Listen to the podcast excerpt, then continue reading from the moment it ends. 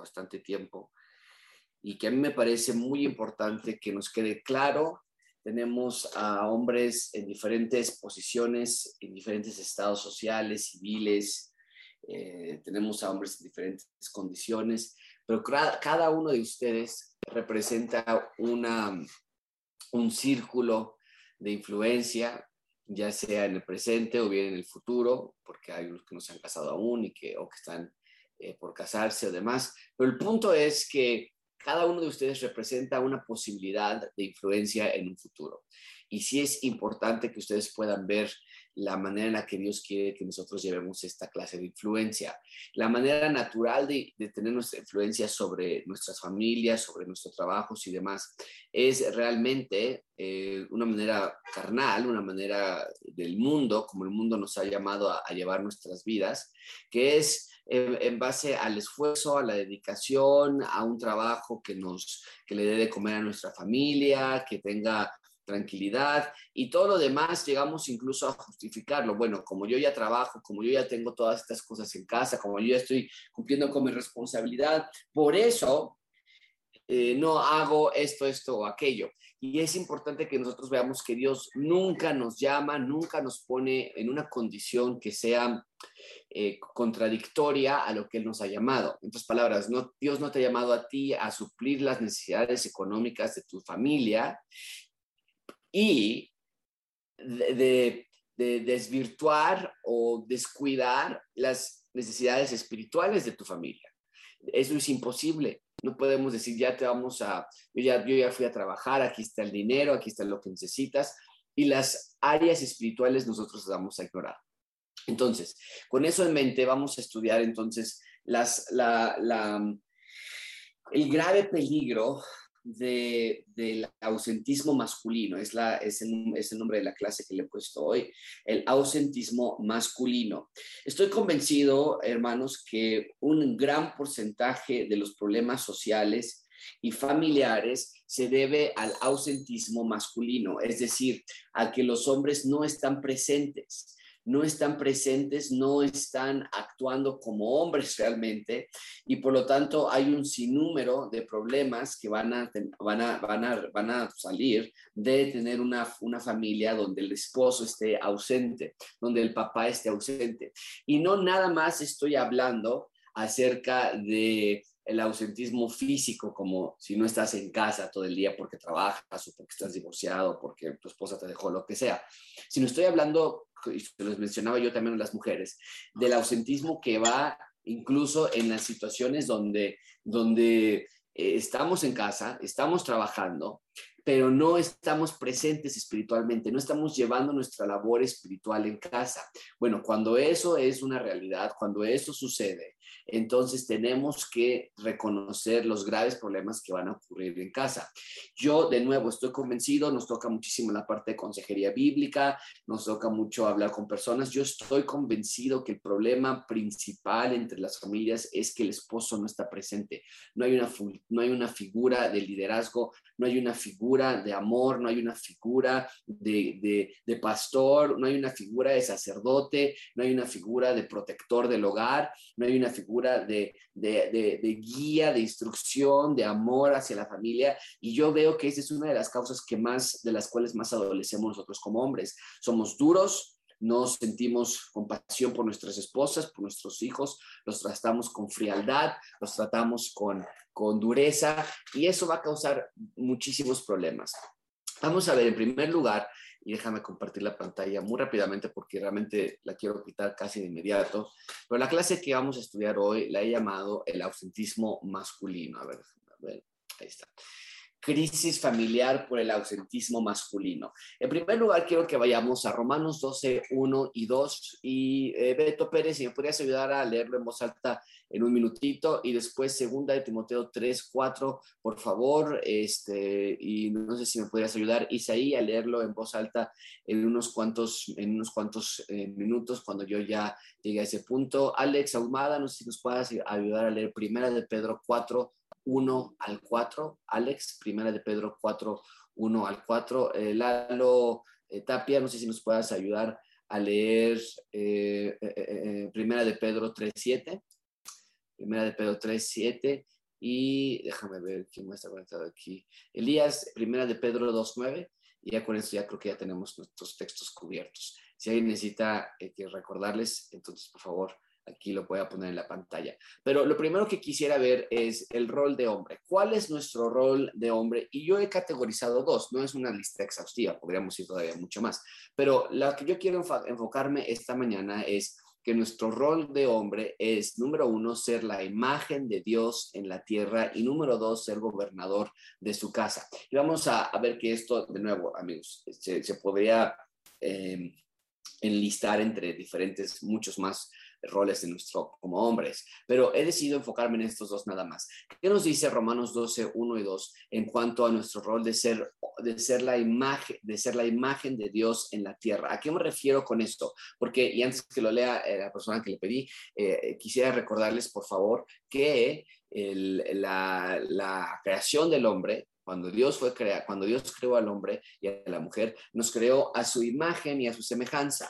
En Génesis eh, vemos que el hombre cae y ahora el hombre eh, da, eh, cuando, cuando tiene hijos, crea ahora su imagen y su semejanza. Y Adán nos dice que Adán tuvo hijos a su imagen y a su semejanza. Y es una frase muy interesante porque es como que Dios dice, mira, yo te creé a mi imagen, yo te creé, esta es mi responsabilidad, tú eres responsable o yo soy responsable de cómo eres tú hoy, Adán. Después de que Adán cae, ahora es como que Adán nos dice, bueno, ahora mis hijos yo soy el responsable de cómo son mis hijos. Hay una naturaleza pecaminosa a la que ahora ellos están heredando. Pero Romanos 12, 1 y 2 como que rompe este esquema y dice, no, tenemos que regresar a otra realidad. ¿Qué es lo que dice ese texto? En voz alta, por favor. No recuerdo quién lo, se lo dijo. Así que, hermanos, os ruego por las misericordias de Dios que presentéis vuestros cuerpos en sacrificio vivo, santo, agradable a Dios, que es vuestro culto racional no os conforméis a este siglo, sino transformaos por medio de la renovación de vuestro entendimiento, para que comprobéis cuál sea la buena voluntad de Dios, agradable y perfecta. Muchísimas gracias, Beto. Eh, la, la realidad, amigos, es que nosotros como hombres somos los responsables, porque fuimos creados primero, somos los responsables de ser la imagen de Dios en la tierra. Y la primera razón de la que nosotros podemos recordar que tenemos que ser la imagen de Dios en la tierra es, nos dice Pablo, dice Pablo de Romano, nosotros también, es por las misericordias de nuestro Dios, es, es, es recordar que gracias a que Él envió a su Hijo a morir por nosotros, ahora nosotros tenemos la, la capacidad de volver a ser hijos de Dios. Nos dice Juan, mirad cuál amor nos ha dado el Padre para que podamos ser llamados hijos de Dios. Entonces, ahora como hijos de Dios, tenemos la capacidad de regresar a ser la imagen de Dios. Eh, no recuerdo si puse, creo que no, pero 2 Corintios 5, 17 nos dice que somos una nueva criatura en Cristo. Ahora somos una nueva creación. ¿Una nueva creación en qué sentido? ¿Como algo que a Dios se le ocurrió, ay, ahora cómo voy a crear a los hombres? No, sino una nueva creación en el sentido de que hemos regresado a nuestro diseño original. Pero ese, ese retorno a nuestro diseño original es gracias a las misericordias de Dios. ¿Qué es las misericordias de Dios? Bueno, su, eh, y aquí es la palabra Gesed, ¿no? Que hemos aprendido en el, libro de Esdras y de Ruth y, demás. Pero es gracias a ese amor, perdón, gracia, eh, misericordia incondicional que Dios tiene por nosotros. Entonces, Pablo nos está diciendo, hombres, hermanos, les ruego que recuerden en base a o en función a o, gracias al ancla de que Dios les tuvo misericordia a ustedes cuando no la necesitaban o cuando no la merecían, perdón, les ruego que presenten sus cuerpos en sacrificio vivo, santo, agradable a Dios, que es vuestro culto racional. Esto, amigos, es la posición sacerdotal. El sacerdote era el responsable de llevar a cabo el sacrificio, llevar, llevar el, animal y rociar la, sangre en, la, en, sobre la, mesa de propiciación y, y, y, orar por... Bueno, ahora Pablo nos está diciendo, ustedes son los sacerdotes eh, dentro de un esquema general. No estamos hablando de la familia nada más, a todos les está diciendo. Ustedes son sacerdotes donde van a llevar sus propios cuerpos en ofrecimiento a Dios por, porque Él se ofreció por ustedes. Y, es, es la única manera que puede ser eh, algo racional, algo lógico. El sacrificio de Dios es algo lógico y Dios quiere que le demos nuestro cuerpo en sacrificio lógico a Él por, por la, porque tiene sentido, porque Él murió por nosotros. Entonces, eh, vean por favor versículo 1 de nuevo, dice que lo presenten, que presenten vuestros cuerpos en sacrificio vivo.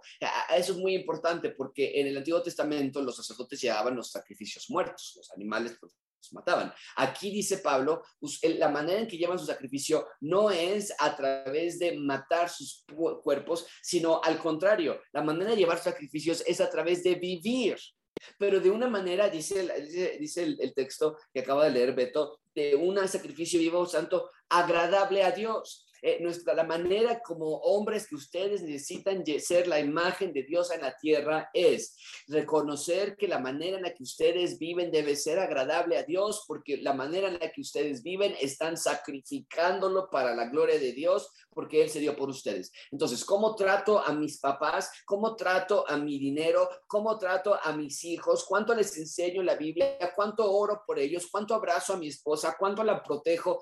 Es un sacrificio. ¿Por qué? Porque dentro de tu naturaleza no quisiéramos hacer eso. No nos nace necesariamente, no porque seamos eh, necesariamente que odiamos a nuestros hijos o que queramos gastar cada peso que nos llega, pero no nos nace porque somos seres aún pecaminosos, con una naturaleza, naturaleza, pecaminosa, no nos nace tomar el dinero que nos llega, no nos nace tomar el tiempo que, nos, que empezamos desde la mañana, que nos levantamos a las 6, 7 de la mañana, no nos nace tomar el tiempo y nuestras palabras y nuestros pensamientos y decir, Señor, esto es para ti, lo que tú quieras, y si mi esposa me habló mal, entonces este tiempo es para ti, esta, esta manera de hablar eh, de manera edificante es para ti. No vemos eso, y Pablo nos está recordando, como creyentes necesitamos ofrecer nuestros cuerpos en sacrificio vivo, santo y grosso. Ahora, vean versículo 2, no se conformen a este siglo. Y me temo que muchos de como nosotros, como hombres, nos hemos conformado a este siglo, nos hemos conformado a la manera de pensar.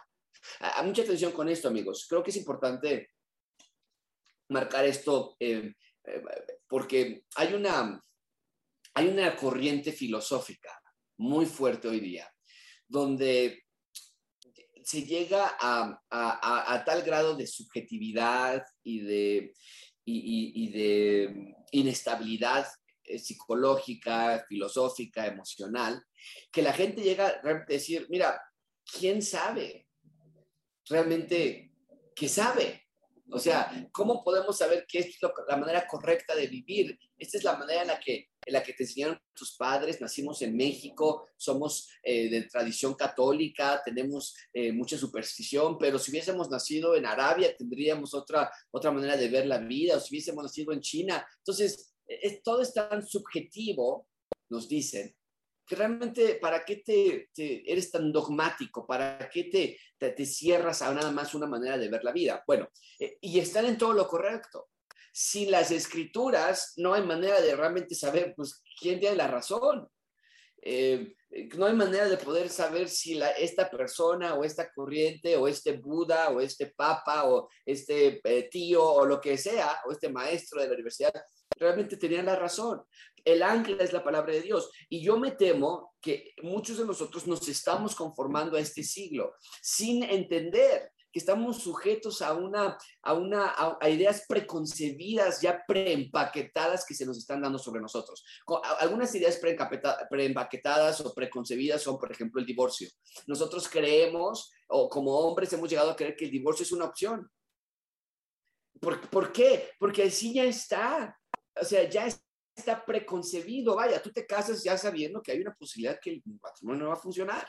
Y por mucho que, te, que la amas o que te ama ella, tú ya sabes que hay una posibilidad que no va a funcionar, que no va a salir adelante el matrimonio. Y ya estamos preconcebidos, ya hay una idea que está forzada sobre nosotros, porque cuando las cosas van mal o cuando las cosas ya no funcionan o cuando pues nos divorciamos, no pasa nada. Eh, otra idea preconcebida es el machismo. El machismo que así somos, así me criaron, decimos nosotros. Así era mi papá, así era mi abuelo, es muy duro con los hijos, no, no, no, no ejercía mucho cariño sobre nosotros o sobre la esposa, o, hablaba muy cortado, muy duro, eh, o ideas preconcebidas como el trabajo. El trabajo también es una idea preconcebida, donde pensamos que, que la, el éxito está en función de nuestro trabajo y, y, y, se nos graba, o sea, ya en nuestra mente no hay otra posibilidad. Si no tenemos un buen trabajo, no somos exitosos.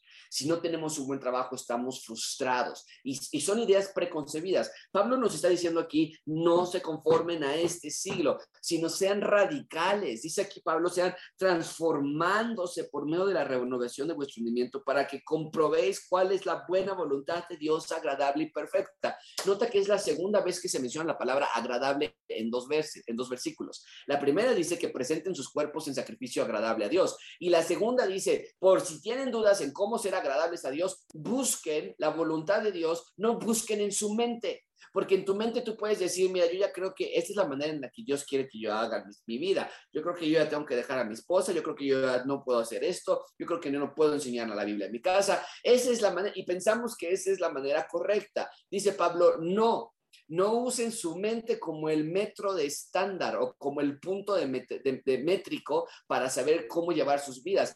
Para ser la imagen de Dios en la tierra, claro está que no podemos confiar en, nuestras en nuestra propia mente, en nuestra propia manera de ver la vida. No podemos, eso fue lo que metió en problemas a Adán y Eva. Pablo está diciendo aquí, no, no, no, no, eh, tienen que salirse del molde en el que el mundo los está metiendo y ahora exponerse a la a la belleza de la voluntad de Dios para que ustedes puedan comprobar cuál es la voluntad de Dios que es agradable y que es perfecta. Entonces, la manera que yo quiero dejar muy claro en ustedes en esta última clase, amigos, es que tu labor en esta tierra, el propósito para el cual Dios te ha creado aquí, tengas 18 años o tengas 8 años o tengas 70 años, el propósito por el cual Dios te está dejando en esta tierra y no te ha llevado aún a su presencia, que ya lo pudo haber hecho, pero el, propósito por el cual estás aquí no es para tener un mejor trabajo, no es para disfrutar tu jubilación, no es para buscar eh, una, una nueva mujer, es para estar dando tu cuerpo constantemente en sacrificio vivo, santo a Dios, al no conformarte a las maneras preconcebidas de ver la vida y de ver el matrimonio y de ver la familia, sino de estar comprobando constantemente, como cuando a mí me ponían de chico a, ver los frijoles y me decía mamá, tienes que sacar los frijoles, ponlos en, una, en, un, en, un, en un contenedor y busca las piedras y agarra de, puño en puño y, cada, cada frijoles empieza a buscar las piedras y empiezas a separar las piedras del, de, los, de, los, de las semillas de frijol. Bueno, Aquí Pablo está diciendo la misma idea. Cada idea de tu mente, oye, creo que voy a hacer esto, me voy a embarcar en esta idea, tengo este proyecto para mi familia, creo que voy a tomar este trabajo, creo que voy a hablar así con mi esposa, creo que le voy a tratar así a mis hijos. Estoy pensando hacer es meterlos a esta escuela. Bueno, dice Pablo, todo lo que ustedes tengan en su mente, pónganlo sobre la palma, pero no de su mano, sino la palma de Dios para comprobar qué es piedra y qué es realmente un contenido productivo, fructífero, verdadero, eh, con, con, con con futuro para, para la palabra de Dios. amigos, ustedes deben ser la imagen de Dios en la tierra, porque para eso Dios nos rescató, para eso nos limpió. Dice Pablo que eh, la palabra de Dios es, es eh, nuestra fuente de salvación. Déjame rapidísimo a ese texto porque es algo que sí quiero compartirlos con ustedes. En 2 Timoteo 3:16, y no tienen que buscarlo, pero dice Pablo eh, que toda la escritura es inspirada por Dios y útil para enseñar, para redarguir, para corregir, para instruir en justicia, a fin de que el hombre de Dios sea perfecto, enteramente preparado para toda buena obra. Aquí está hablando Pablo a pastores. Cuando dice el hombre de Dios, esa frase hombre de Dios es lo mismo que, que en el Antiguo Testamento se refería a profetas. Entonces, en ese momento, dice Pablo, lo que los pastores de las iglesias necesitan es la palabra de Dios, porque entonces el pastor puede ser perfecto, preparado para toda buena obra, pero el pastor nada más es el punto de inicio. No es que todos los, los hombres ahora, si no eres pastor, estás hasta acá abajo. Este es el molde contra el cual todos los hombres debemos de, medirnos. Entonces, eh, dice la palabra de Dios, nosotros como pastores, yo, Josué, tengo la responsabilidad de ver a la escritura como mi fuente de instrucción, de corrección, de, guía para que yo pueda ser completo. Cuando dice a fin de que el hombre de Dios sea perfecto, no es que nunca vas a caer, sino completo, pleno, feliz, eh, estable, Y ustedes, aunque no son pastores, tienen que seguir ese mismo molde. Yo sigo ese molde, ustedes lo siguen también. Entonces, eh, la manera, regresando al punto de, de, que somos creados para, para hacer la imagen de Dios en la tierra, la manera en la que podemos llegar a hacer esto es comprobando la voluntad de Dios a través de su palabra.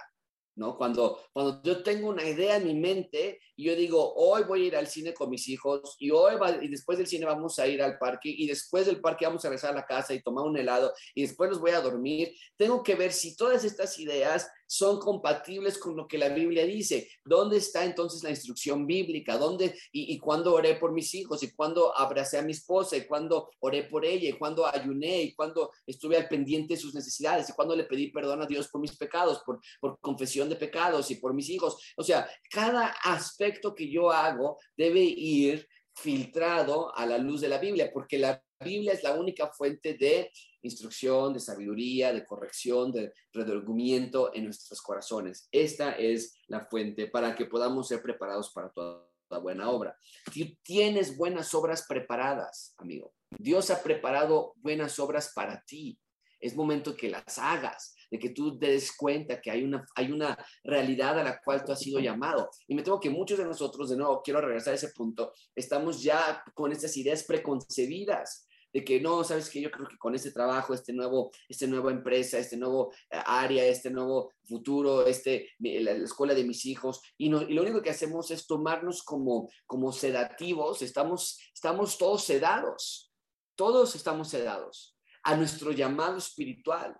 Y, las pastillas que nos tomamos para sedarnos son de trabajo, de dinero, de vacaciones, cosas que van a tranquilizar un poquito y, y, decir, estamos bien, pues logramos otro mes, logramos otro semestre, logramos otro año y lo sacamos adelante. Pero cada vez esas pastillas sedativas, como el cuerpo también sucede, se hacen menos y menos eficientes porque necesitas más dosis, mejores eh, eh, eh, vacaciones, mejores trabajos, otra esposa, otros hijos, otra casa, más grande, más carros, en fin. Y entonces llegamos a, destruir nuestras vidas de una manera tan, tan burda, tan mediocre, tan, de una manera tan inútil. Llegamos a ser no la imagen de Dios en la tierra, todo lo contrario. Bueno, entonces, ¿a dónde estamos acá? Eh, déjame volver a compartir mi pantalla. El primer rol del hombre es ser la imagen de Dios en la tierra. Número dos, el siguiente rol que yo quiero estudiar esta mañana es ser gobernador de su casa. Eh, hablamos en primer término acerca de ser eh, la imagen de Dios en la tierra en un término genérico, en un ambiente general, en un ambiente, de, ese es nuestro llamado. Pero hablando más particularmente tenemos que ser gobernadores de nuestra casa. ¿Qué nos dice el 2 Timoteo 3:4? Si alguien, por favor, la persona que lo pase para leerlo en voz alta. Dice que gobierne bien su casa, que tenga a sus hijos en sujeción con toda honestidad. Ok, eh, gracias Isaí. Estamos aquí hablando de nuevo, Pablo está hablando a pastores, está diciendo, estos son los requisitos para los pastores, no puede haber un pastor de la iglesia Gracia Abundante o de cualquier otra iglesia que no gobierne bien su casa. De nuevo, Aquí el principio es para el pastor, pero los hombres no quedan exentos. Hay un principio entonces en que los hombres de la los pastores de las de las iglesias deben ser los modelos para que los hombres de estas iglesias sean, sigan el mismo patrón. El pastor va dejando esas huellas con la ayuda de Dios. Y, y, yo voy dejando esas huellas, ustedes las van siguiendo. Y ustedes, hermanos, tienen que gobernar bien sus casas. Ustedes tienen que administrar bien sus casas. No puede haber hombres ausentes, y ahorita vamos a hablar acerca del ministerio del hogar o el ministerio pastoral, pero no puede, no debe haber hombres ausentes en esa área por las repercusiones tan mortales que pueden existir en un futuro. Entonces, Pablo está diciendo que cada hombre tiene el rol empezando con el pastor, pero con, consiguiente también los, hombres que él pastorea, deben ser gobernadores de su casa. Hay muchos de nosotros que quitamos las manos y nos hacemos para atrás y decimos, mira, lo que quiera mi esposa. No, hijos, yo, yo no me meto. Ya ustedes, ya su mamá les dijo eso, entonces yo ya no me meto. Ve, ve y dile a tu mamá. Eh, o simplemente no tenemos control. Eh, amigos, yo quiero que ustedes entiendan que sus casas son como empresas. A mí me gusta muchísimo leer noticias empresariales y cómo algunos presidentes de compañías son este, o, destituidos o son contratados en base a su a su, a su eh, conducta y en base a sus resultados por ejemplo, el debacle extraordinario que hasta hoy día yo no puedo creer que sucedió con Interjet. Ese es un estudio que va a ser buenísimo para estudiar, para estudiantes de, de negocios, de relaciones, de negocios internacionales o de administración pública. ¿Cómo es que esta familia no pagó impuestos por tantos años y cómo pudieron llevarse a cabo todas las compras y los arrendamientos de los aviones rusos para tratar de expandir su negocio aeroportuario y al mismo tiempo hundiendo la empresa por acá y al mismo tiempo no pagando a los empleados y al mismo tiempo, o sea, es extraordinario. Y, y, después tienes a, a, otros eh, ejemplos, por ejemplo, la, en Estados Unidos hubo un excelente rescate de la aerolínea que en ese entonces se llamaba Continental Airlines y que después ya se unió con United Airlines. Pero ¿cómo es que Continental salió de la, de la bajeza, de su a punto de irse a la bancarrota, a ser ahora una aerolínea? línea de las más importantes del mundo. Bueno, todo eso es gracias a la junta directiva, gracias al presidente o al CEO, lo que le llaman allá en Estados Unidos al CEO. Bueno, nosotros somos los CEOs, los presidentes de nuestra familia. Nosotros somos los CEOs de nuestra, de, nuestra empresa. Y si tú no tienes una visión, este año vamos a leer estos libros juntos. Este año vamos a salir tantas veces de vacaciones porque no hemos salido de vacaciones y mi esposa ya está muy, muy presionada. Este año vamos a trabajar con mis hijos en esta área. Yo veo que mis hijos, un diagnóstico, yo veo que mis hijos batallan así, así, así. Yo, yo veo que mi matrimonio batalla así, así, así. entonces tenemos que ajustar. Vamos a cambiar este horario. No podemos irnos a dormir a esta hora. No podemos salir todos los fines de semana con mis papás, no podemos gastar tanto dinero en esto. y empiezas a ajustar, pero muchos de nosotros renunciamos a gobernar nuestra casa y literalmente vivimos de semana a semana o peor de día a día. Entonces, eh, eh, financieramente, eh, emocionalmente, familiarmente, socialmente, oye, vamos a ver a mis papás, pues quién sabe, pues sí, yo creo que sí, o, oye, vamos, que vamos a, ya viene el, regreso de los niños a la escuela, ¿cómo vamos a pagar por los útiles? Ah, pues este, ahorita meto un tarjetazo. Bueno, tuvimos desde enero hasta agosto y sabíamos que iban a regresar a clases y no pensamos, no ahorramos, no, no tuvimos esa previsión. Amigos, no estamos siendo gobernadores de nuestra casa, estamos viviendo al día al día, de quincena a quincena. Y cuando hablo de quincena a quincena, no hablo nada más económicamente, sino también eh, de familiarmente. Entonces, ¿vamos a tener iglesia en casa? Pues sí, igual y sí, igual y lo vamos a intentar. Es que el trabajo, llegó tarde y entonces no hay una estructura. Bueno, los sábados, no, los sábados ocupamos para ir a, visitar a mis papás. Bueno, los domingos, bueno, no, los domingos lo ocupamos para hacer cosas en la casa. O sea, hay un desorden absoluto y, y no hay una organización porque nosotros no estamos llevando a cabo nuestra labor de ser realmente administradores de la casa. Y sus esposas o sus futuras esposas gritan y necesitan y cualquier mujer, pero digo, estamos hablando en este grupo de personas, sus esposas gritan por un hombre que tenga visión en sus hogares. Sus mujeres necesitan, sus hijos necesitan eso. Mi hijo tiene, Natalia tiene 10 años, este, Santiago tiene 7 años, Sebastián tiene 2 años, a punto de cumplir 3 en 6 meses ya. Yo sé, espero, Dios les dé vida, que van a entrar a la universidad.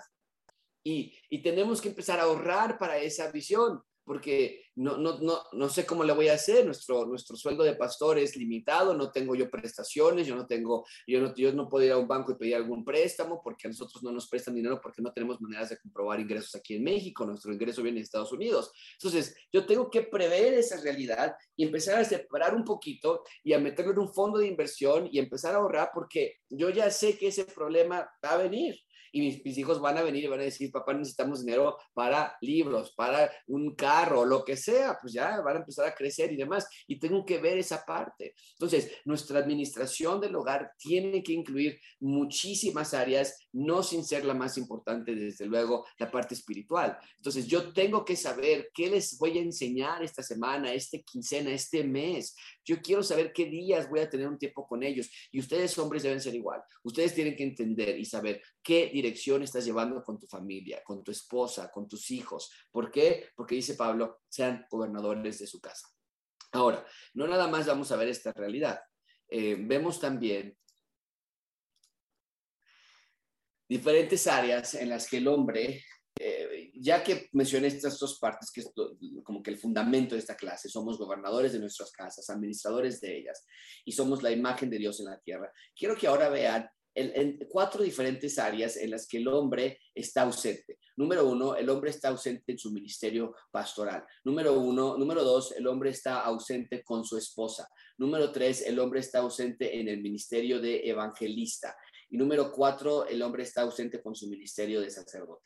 Estas son cuatro áreas en las que yo veo que los hombres estamos ausentes. La primera, el hombre está ausente en su ministerio pastoral. ¿Por qué sucede esto? Hay, hay diferentes causas en las que yo veo que esto sucede. Número uno, avance personal. Como hombres queremos, no estamos en el ministerio pastoral. ¿A qué me refiero con ministerio pastoral? No de que eres pastor de una iglesia necesariamente, pero en tu casa. ¿Por qué no estás atendiendo a la congregación que Dios te dio de una esposa, si te das con tu esposa solita?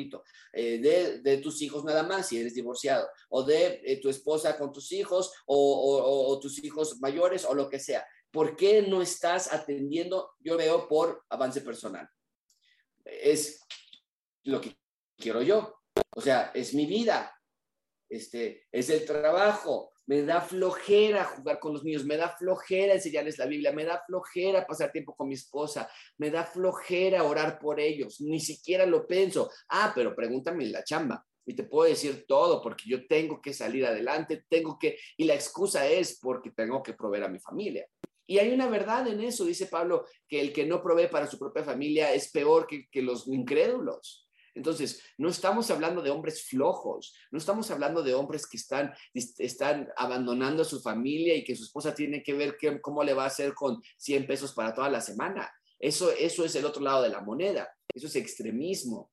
Entonces, eh, o el esposo que dice, pues tú hazle como quieras porque la esposa trabaja, el esposo trabaja, este es mi dinero, tú este es tu dinero, y tratamos a la esposa como una empleada. ¿No? Y, y esa es tu área y pues ni modo, ¿para qué fuiste mujer? Casi, casi, si no te puedes comprar ropa, si no te puedes comprar, ni modo, allá tú, eh, no podemos verlo así. Entonces, no estamos hablando de, de, esa separación financiera, ni tampoco estoy hablando de flojera. No podemos ser flojos. Como hombres tenemos que esforzarnos y trabajar largas jornadas si es necesario para proveer los recursos a nuestros hijos. Pero estoy hablando, y a nuestra esposa, pero estoy hablando de aquellas instancias en las que renunciamos o sea, ser trabajador no quiere decir que vas a ser carnal. Ser, ser trabajador quiere decir que vas a tener la tentación de empezar a pensar en ti nada más y vas a ausentarte de tu ministerio pastoral en casa. También otra causa de esto es el machismo, donde no vemos la importancia como hombres de ser líderes en nuestra casa. Fíjense qué interesante que el machismo provoca hombres eh, eh, neutrales, hombres no participativos, hombres suaves y, y vacíos. ¿Por qué? El machismo nos dice, no, yo, la mujer que haga esto, yo no me voy a meter en estas partes del hogar, yo no voy a meter en estas áreas. Eso es lo que provoca el machismo, pero lo que provoca el machismo en, en un segundo término es un vacío de autoridad. Y entonces el esposo, él dice, yo nada más con mis amigos, con mi trabajo, con mis cosas, y la mujer, pues allá que se quede. Bueno, la casa, el hogar siempre necesita, la familia siempre necesita autoridad. Y cuando hay un vacío de autoridad, la mujer lo va a tomar. La mujer va a tomar la autoridad ella va a comenzar a tomar las decisiones de qué hacer, qué no hacer, cómo llevar la, guía del hogar. Y si tu esposa está llevando la administración del hogar en tu casa, estás en graves problemas. No porque la esposa sea incapaz de hacerlo. Muchísimas veces lo hace mejor que nosotros, porque ella trata de llevar las cosas de una manera más espiritual y más centrada. Nosotros a veces somos los que son más gastalones, nos vale más, este, no nos interesa tanto las cosas espirituales sino me refiero a que estamos en problemas no porque la esposa sea incapaz de hacerlo, sino porque estamos maldiciendo a nuestra familia, estamos dejándole a la esposa la labor que es para nosotros y estamos rechazando a Dios nuestra labor. Entonces, eh, en muchos sentidos, me ha tocado ver muchas ocasiones en, unos amigos en Estados Unidos que yo tenía donde decía la esposa, este, oye, eh, no sé, Panchito, lo que sea, oye, Panchito, ¿no vamos a leer la Biblia con los niños? No la vamos a leer. Entonces el esposo, eh, porque no, él no tenía la, iniciativa, entonces el esposo sacaba una Biblia y todo eh, con mala gana y, sin haber estudiado nada, sin haber pensado, sin haber orado nada, y los hijos este, eh, ni le ponían atención al papá, y, y, el papá le decía la esposa después, es que tú me dices enfrente de los niños y me, y me, y me, y me, me, estás nada más ahí haciendo quedar mal con ellos y por qué me dices enfrente. Y, y yo estaba ahí parado nada más viendo este, este, este desastre familiar. Y en realidad es, era porque el esposo había cedido su, su labor de estar como pastor del hogar y, la, y al no haber una, una, autoridad, la esposa trata de, de, tomar esa labor y, y, hay un desastre porque al esposo no nos gusta, obviamente como hombres no nos gusta eso, y hay un desastre y los hijos pierden autoridad contra nosotros y, no tenemos autoridad moral ni espiritual. Amigos, el machismo, el, el, el, el buscar el avance personal, falta de entendimiento bíblico, falta de tiempo, déjame ser muy claro aquí en esto, no hay tal cosa como no tengo tiempo para estudiar a con mis hijos. No es cierto. No es cierto, porque muchos de nosotros sí llevamos a nuestros hijos al karate, al fútbol, a clases de algún instrumento, a clases de algún idioma. Sí vamos en el carro con ellos, bueno, antes de la pandemia, pero va a suceder después. Ahorita estamos en un tiempo único, histórico, pero sí los llevábamos antes en el carro a sus escuelas. Sí tenemos el sábado libre o sí tenemos el domingo libre, pero tú decides tomar con ese tiempo que te está, Dios te está dando, tú decides hacer lo tuyo y hacer las cosas que a ti mejor te parecen. Y llegamos a pensar que, que bueno, fuimos a, con, con, los primos, fuimos con los hermanos, fuimos con los tíos y todos los niños estuvieron ahí jugando. Mentira, no es cierto. Eh, Rebeca y yo tratamos de evitar eso. Eh, casi no tenemos, eh, antes de la pandemia no lo hacíamos tanto, ahorita durante la pandemia mucho menos, pero yo veo que el tiempo que me queda libre lo tengo que dedicar a mi familia. Claro que tenemos oportunidades en las que salimos y tenemos tiempo con otras personas, pero cuando yo salgo, íbamos, por ejemplo, a alguna casa de alguien, llegábamos a las 3 a comer y nos íbamos a las 9 de la noche y, y salíamos, yo no podía pensar, ay, qué padre, los niños se divirtieron mucho, jugaron mucho.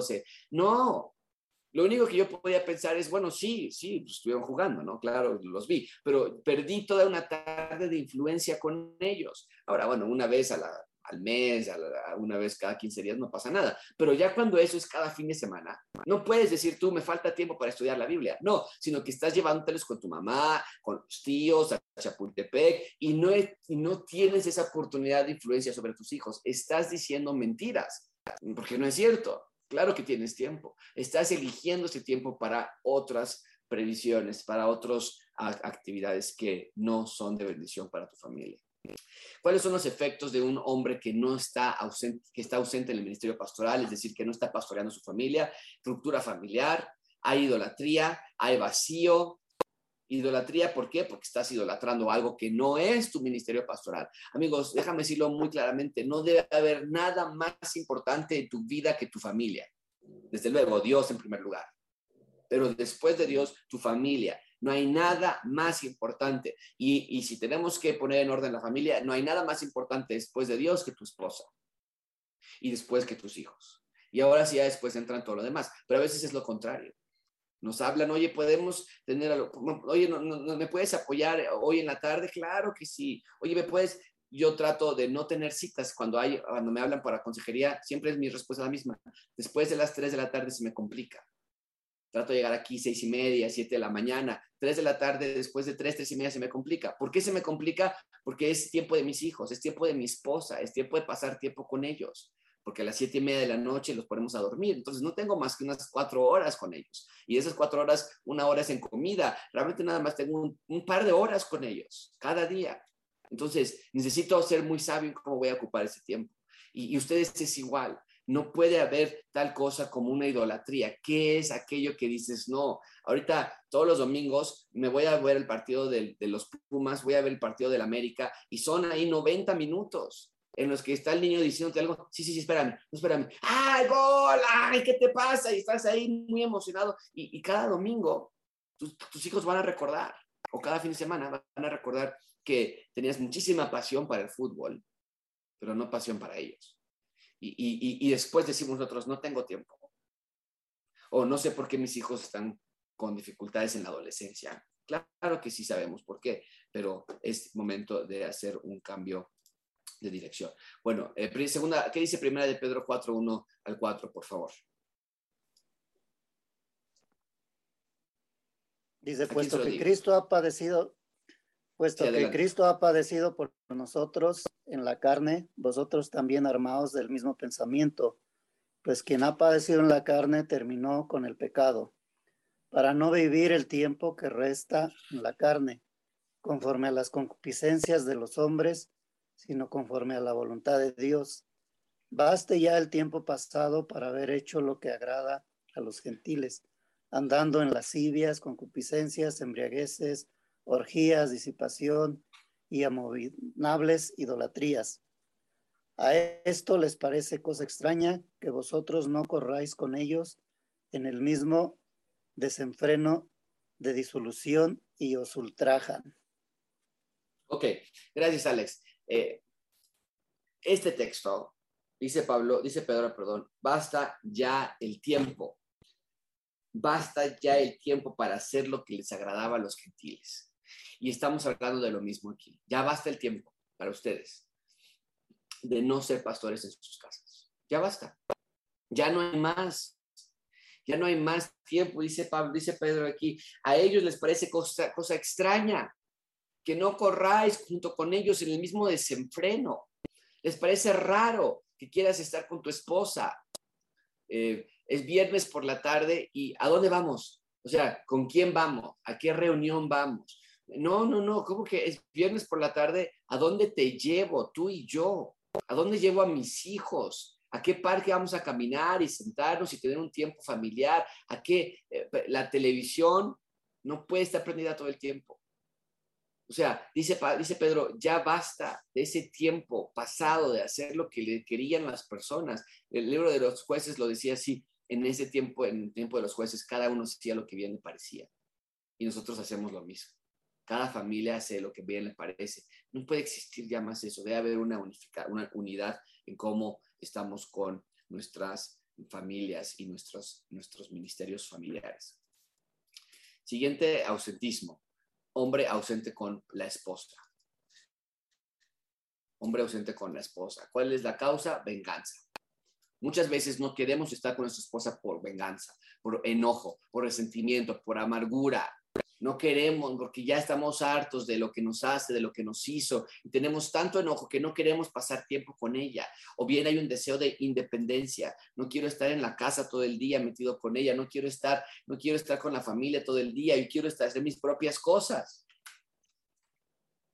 Y hay una falta de sumisión bíblica, porque ustedes hombres también se tienen que someter a Dios. Entonces, no te estás sometiendo a Dios, no estás con tu esposa, obviamente. Tú sabes, y si no lo sabes, te lo estoy diciendo ahorita, el propósito de la familia es esposo guiando a su esposa en unidad para siempre y a sus hijos guiándolos en el Evangelio constantemente. Esa es una familia bíblica y a eso te debes someter tú. Pero si no lo estás haciendo, hay una falta de sumisión bíblica. Claro que vas a ver a tu esposa con enojo, con coraje, con falta de sumisión a Dios no vas a querer estar con ella. ¿Qué es lo que va a causar? Ruptura matrimonial. Se van a, pues claro que se van a divorciar. Separación primero en casa, pues la separación puede durar por muchos años. Luego divorcio. Claro que sí. Va, va, va a haber vacío en tu corazón porque pues no te llena. Vas a sentirte atrapado con esta mujer, con este matrimonio, yo ya no quiero estar aquí. ¿Cuáles son? Eh, ¿Qué más efectos va a traer? Efectos traumáticos en los hijos. Búscalo tú. Búscalo tú en Google, los efectos emocionales en los niños de parejas divorciadas. Búscalo. No es nada más algo espiritual. Está en la, los psicólogos, los doctores lo pueden ver. Pero eso es lo que va a provocar, que tú estés ausente con tu esposa, va a provocar efectos en tus hijos y finalmente pues ahí va, va a provocar que abandones a tus hijos. Los hombres que no están en sus casas abandonan a sus hijos. Y esos hijos que son abandonados tienen problemas emocionales que no te puedes imaginar. Porque no podemos entender que mi papá no haya podido solucionar los conflictos que tuvo con mi mamá y me dejó, porque generalmente se quedan con la mamá, no nos lo llevamos nosotros. Para un niño, para una niña es difícil de entender eso. Y Dios nos dice esta mañana, ¿qué, qué hay tan gigantesco en sus vidas? que no pueda ser tratado por el Evangelio de Dios para que ustedes puedan estar en una clase de vida que no abandone a sus hijos? ¿Qué hay? ¿Qué hay? ¿Qué hay tan grande que, que, que tú tengas que decir, este problema es tan gigantesco que tengo que abandonar a mis hijos? Porque la palabra de Dios tiene la solución para todo. Entonces, no, José, es que eh, ya estamos como perros y gatos. Bueno, entonces, la respuesta no es abandonar a nuestros hijos, la, respuesta no es abandonar el barco, la respuesta es buscar la, la, respuesta en, las escrituras. La, respuesta es buscar la instrucción de cómo no estar como perros y gatos en casa. Porque lo único que haces cuando estamos como perros y gatos y nos divorciamos es llevarte al perro llevarte al gato a que sigan haciendo más destrozos y de, paso se llevan a los gatitos y a los perritos que estaban con ustedes y van a ser destrozos aún. Y una familia con que, que, un hombre o mujer que experimentó divorcio eh, está ya eh, eh, más expuesta a tener un divorcio ella o él en un futuro. Estamos haciendo una generación de ruptura familiar. Entonces, todo esto es porque no estamos estamos siendo presentes con nuestras esposas. Hay un ausentismo con nuestras esposas. Nos llegamos a ofender. No, es que ella me trata muy mal. No, es que es que él, es que mis hijos aman a su mamá más o no, es que yo ya no aguanto su presión y me trata como niño y demás. Y todas estas cosas son argumentos reales y tal vez muy válidos. ¿No? Pero es como decir, o sea, no, hombre, este este brazo me duele todo el tiempo y mira, eh, la muñeca me anda, me, anda, me, está doliendo todo el tiempo la muñeca y, no, yo ya estoy harto de esto, pásame un cuchillo, me voy a cortar ahorita el brazo. Un, doctor te diría, estás loco, ¿qué te pasa? No, si te duele, si te duele la muñeca, pues vamos con un ortopedista. ¿Por qué te vas a cortar el brazo? Si te duele el dedo, ¿por qué te lo vas a cortar? O si le duele el dedo a tus hijos, ¿por qué le vas a cortar el dedo a tus hijos? O sus pies. O sea, no tiene sentido. Y la familia es un cuerpo, es un organismo. Y si algo nos duele, ¿por qué vamos a meter un cuchillo y lo vamos a romper y vamos a desangrar a toda la familia? Es lo que sucede con un divorcio o con una separación en casa, porque recuerden que los divorcios no nada más son cuando ya firmas el divorcio. Puedes estar tú viviendo en el mismo techo, pero divorciados. Y estás haciendo que toda la familia desangre. ¿Por qué? ¿Por qué vas a hacer eso? No hay problema que Dios no pueda solucionar a través de las escrituras en una familia. Siguiente eh, causa de, o siguiente área de abandono, el hombre ausente en el ministerio evangelista. Somos evangelistas. ¿Qué nos dice Primera de Pedro 3.7? Creo que aquí me equivoqué, déjame ver. Eh, sí, Primera de Pedro 3.7 era el anterior. Espérame, lo voy a cortar. Primera de Pedro 3.7 va aquí donde dice que la, solución, perdón, al, al hombre ausente con la esposa es primera de Pedro 3.7, que es hombres, lo leo yo, hombres, eh, vivir sabiamente dando honor como a la mujer como vaso más frágil. Ese es nuestro honor, eh, esa es nuestra labor, esa es la manera en la que nosotros vamos a solucionar nuestro problema con nuestras esposas. Vamos a darle, vamos a, a tratarlos como, como vaso más frágil vamos a, buscar una manera en la, que, en la que honremos a nuestra mujer. Esa es la manera en la que tú vas a evitar, esa es la solución para los que tenemos problemas de abandonar a nuestras esposas. Ahora sí, regresamos a... Siguiente manera de abandono en el ministerio del evangelista. Nuestra labor es ser evangelistas. Eh, la causa es tiempo para mí. ¿No? Yo ya no quiero estar con mis hijos porque quiero tiempo para mí, yo ya no puedo estar con mis hijos porque yo ya estuve trabajando todo el día y yo ya, este, trabajé, yo ya no tengo, yo ya quiero un tiempo para mí. Egoísmo, egocentrismo. Eso es lo que significa no tener un tiempo evangelista con tus hijos.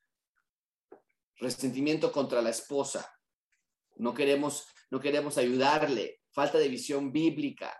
¿Cuáles son los efectos? Los hijos van a tener una vida sin modelo del Evangelio, nunca te habrán visto orar, va a haber ruptura familiar, va a haber falta de amor en los hijos o en los nietos, o bien vas a ser hijos consentidos, porque al no estar con tus hijos les vas a querer comprar cosas, les vas a querer llenar el vacío con artículos que les vas a dar y, PlayStations y juguetes y tenis y ropa, va a haber hijos rebeldes, va a haber un ambiente oscuro y tenso en casa, una asociación con las fuerzas malignas de Satanás.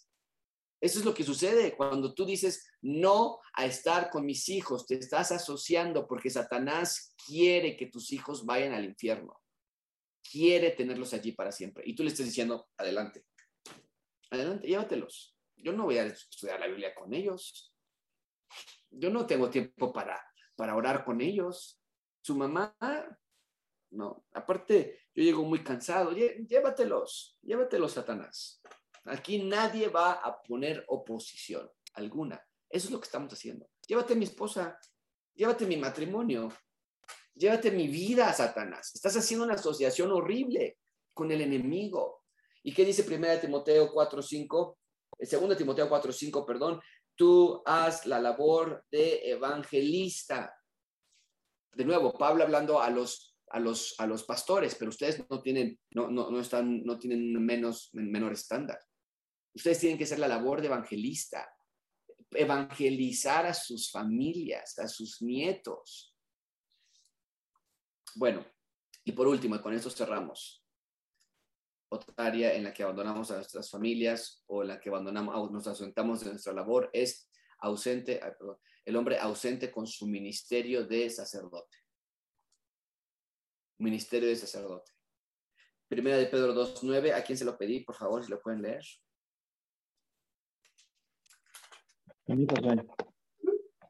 Ok. Voy.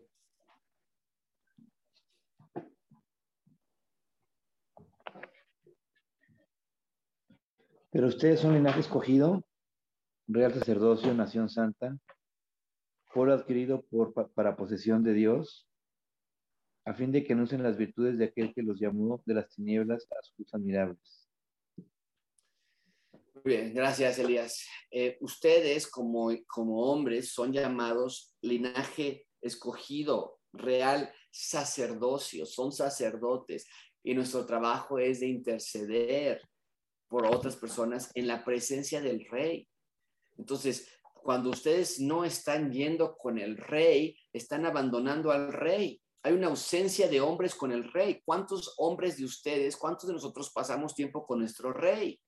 Orando por otros, intercediendo por otros, hablando con Él. No nada más abandonamos entonces, eh, un repaso nada más aquí, no nada más abandonamos a nuestra casa en el ministerio pastoral, no nada más abandonamos a la esposa, no nada más abandonamos a los hijos, abandonamos a nuestro rey. No estamos llevando nuestra función de sacerdotes.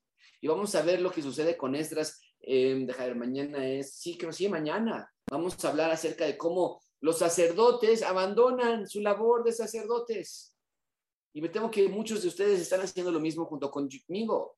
Abandonamos nuestra labor de sacerdotes porque tenemos muchas actividades, aquí puse en las causas, por falta de organización, malas prioridades, falta de visión, falta de entendimiento del peligro que es caminar lejos del rey, autosuficiencia, amor propio, muchas razones por las que tú dices, yo no necesito ir con el rey.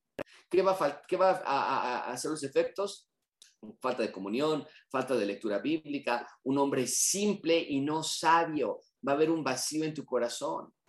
Yo soy muy enfático en esa parte, hombres simples que toman decisiones no sabias. Eso es lo que ocurre cuando no caminas con él. Entonces, eh, hermanos eh, de gracia abundante, les ruego que piensen en estos aspectos en los que hemos visto. Tal vez no te habías dado cuenta qué tan ausente estás en casa, aunque estás presente ahí todo el tiempo. O tal vez no te habías dado cuenta de los peligros que no es ser un esposo, un padre, un abuelo, un hombre de Dios, pero hoy ya puedes verlos. Puedes ver las razones por las que tú renuncias a tu pastorado, que egoísmo, egocentrismo, arrogancia, soberbia, simpleza, nada de esas cosas nos deben caracterizar, nada.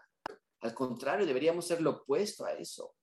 Entonces, que no sean esos adjetivos los que nos describan constantemente, sino por el contrario, que, sea, que seamos hombres sabios, hombres plenos, hombres que ponemos a nuestra familia por sobre todas las cosas en esta tierra, porque a mí no me dieron tu familia, a ti te dieron esa familia, Dios te la dio. Y si Dios te la dio, es tu responsabilidad guardarla y protegerla y guiarla y cultivarla con todo lo que tienes por el resto de tu vida. Vamos a despedirnos con una oración y con esto ya eh, cerramos. Eh, Isaí, si nos puedes dirigir una, una oración, por favor. Sí. Señor Tao, muchas gracias por ese tiempo que nos has permitido estar pasando juntos como hombres.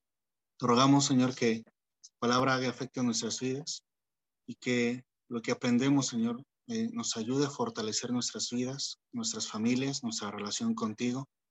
Ayúdanos porque sin tu ayuda es, para nosotros, nosotros es imposible, pero estamos contentos porque sabemos que tú estás con nosotros. Gracias por esos tiempos que nos das.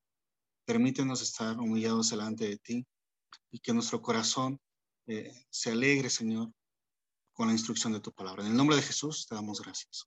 Amén.